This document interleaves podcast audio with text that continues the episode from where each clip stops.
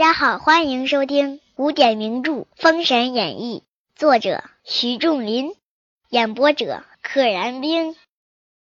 第八十八回，武王白鱼跃龙舟。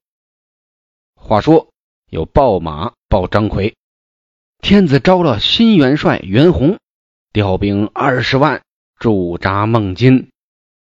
张奎闻报大惊，忙与夫人高兰英共议。夫人曰：“今袁弘拒驻孟津，则南北诸侯也不能超我之后。只打听袁弘得胜，我再与你去合兵共破周武，再无有不胜之理。俺们如今只设法守城，不要与周将对敌。”张奎心下狐疑不定。张奎为什么大惊呢？听说派了新的元帅，他怕自己的官位不保。他夫人给出个招，说：“咱们啊，坚壁清野，守城不出，等他那边赢了，咱们再说。”且说子牙见渑池一个小县攻打不下，反阵亡了许多将官，纳闷在中军。忽辕门关来报，有一道童求见。子牙传令，请来。少时，只见一道童之帐下行礼，曰：“弟子乃加龙山飞龙洞巨留孙的门人，家师着弟子来此下书，来这送封信。”子牙接上书，展开观看，书曰：“道末巨留孙。”致书于大元帅子牙公麾下，前者土行孙何该于猛兽牙，死于张奎之手，礼数难逃。今张奎善于守城，急切难下，但他数义当中。子牙公可令杨戬将贫道符印，先在黄河边等。杨任、韦护追赶至此，擒之。取城只用哪吒、雷震子足矣。子牙公须是亲自用调虎离山计，一战成功。道末，老道的道人的末尾，这是一种自谦的说法啊。我排这个修道人的末尾，道末。我巨留孙呐，告诉你，前段时间呢，我徒弟被张奎在猛兽崖打死了，这是天理的轮回数啊，难逃。现在呢，张奎善于守城，你也打不下。不过不用放心，他的命数啊也是该死。你让杨戬呢，把我这封信里带来的符印呢拿好了，在黄河边等着。为啥要让他等着呀？有杨任跟韦护会追赶他，那为什么又追赶他呢？因为姜子牙，你需要做一个调虎离山之计，你自己做诱饵，把他引过去。那么攻打城池呢，用哪吒和雷震子两人就行了，这样一战成功。子牙看罢书，传令：哪吒领令箭，雷震子领令箭前去，如此而行。杨戬、杨任领简帖前去，如此而行；韦护领简帖前去，如此而行。有人拿着令箭要去领兵，有人拿着这个简帖，就是拿着锦囊。次日午末未出，午是午时的午，未是未时的未，就是午马未羊对应的那两个时辰。在午时的末尾和未时的开始，子牙请武王上帐相见。今日请大王同老臣出营，看渑池县城池，好去攻守。武王即时同子牙出营。子牙与武王指画攻城，比比划划，说怎么攻怎么攻。只见渑池城上哨探士卒。报与张奎，齐老爷姜子牙同意穿红袍的，在城下探看城池。张奎听报，即上城来看，果是子牙同武王在城下。遂下城与夫人曰：“你可用心坚守此城，待吾出城，走去杀来，以除大患。”两个大 boss 都在外边呢，杀了他们，这事儿就全了了。张奎上马拎刀，开了城门，一马飞来，大呼曰：“姬发，将上！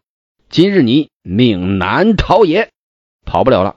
子牙同武王拨马向西而走。张奎赶来，看看赶有三十里，只听得金鼓齐鸣，三军呐喊，周营中大小将官齐杀奔城下。高兰英忽听周营中炮响，不知其故，忽城上落下哪吒，摇火尖枪杀来，用两个会飞的来攻城。那边一敲鼓，高兰英懵了。埋伏的哪吒就冲来了，高兰英急用双刀抵住了哪吒，雷震子又早开二翅飞上城来，使开黄金棍斩关落锁，周兵进城。高兰英见势不好，欲取葫芦放太阳神针，早被哪吒一乾坤圈打中顶上，死于非命，打脑袋死了。话说雷震子、哪吒进了渑池县，军士俱伏地请降。哪吒向雷震子曰：“道兄，且在城上聚住，吾还去接应师叔与武王。你在城上守住，我去接应一下，把风火轮蹬开，往正西上赶来。”只见张奎正赶子牙有二十里远近。只听得炮声四起，喊声大震，情之中计，勒转马往旧路而来。一直追着呢，突然周围响起了炮声，赶紧回头按着原路往回跑，往旧路而来。天色又黑，正遇哪吒现三手八臂迎来，张奎战哪吒不下，把身子一扭，往地下去了。哪吒见张奎预先走了，往前来迎武王。张奎急走至城下，见雷震子立于城上，夫人不知存亡。哎呀，雷震子在上面呢，说明啊，城已经丢失了。那我媳妇呢？是死是活可不知道。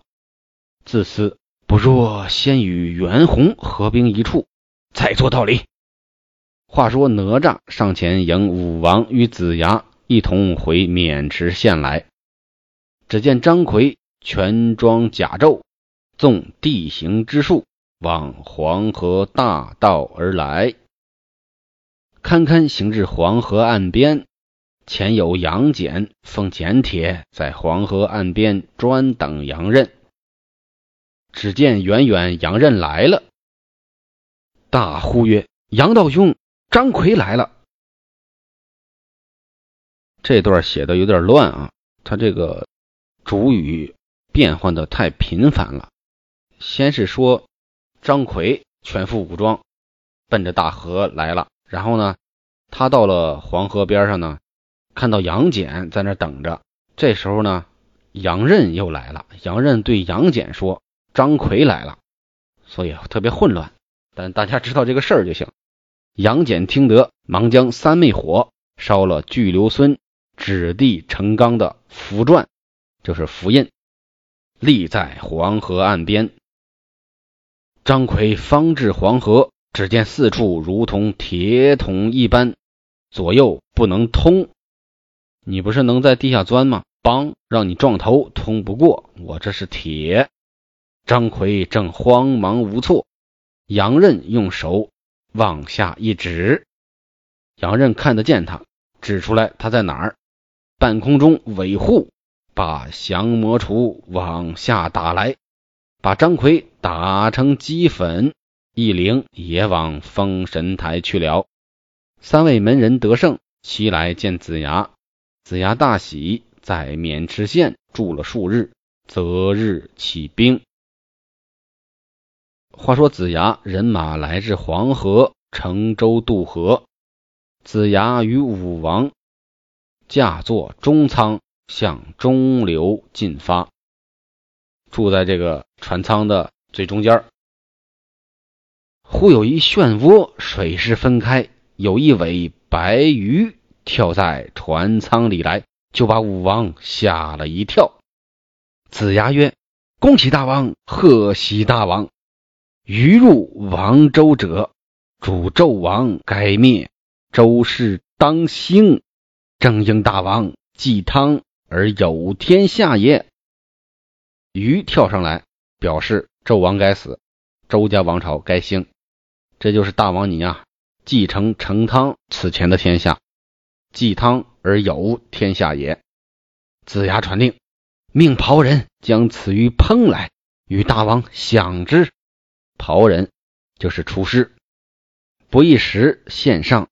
子牙命赐诸将，不但他和武王吃，还要分给别人吃。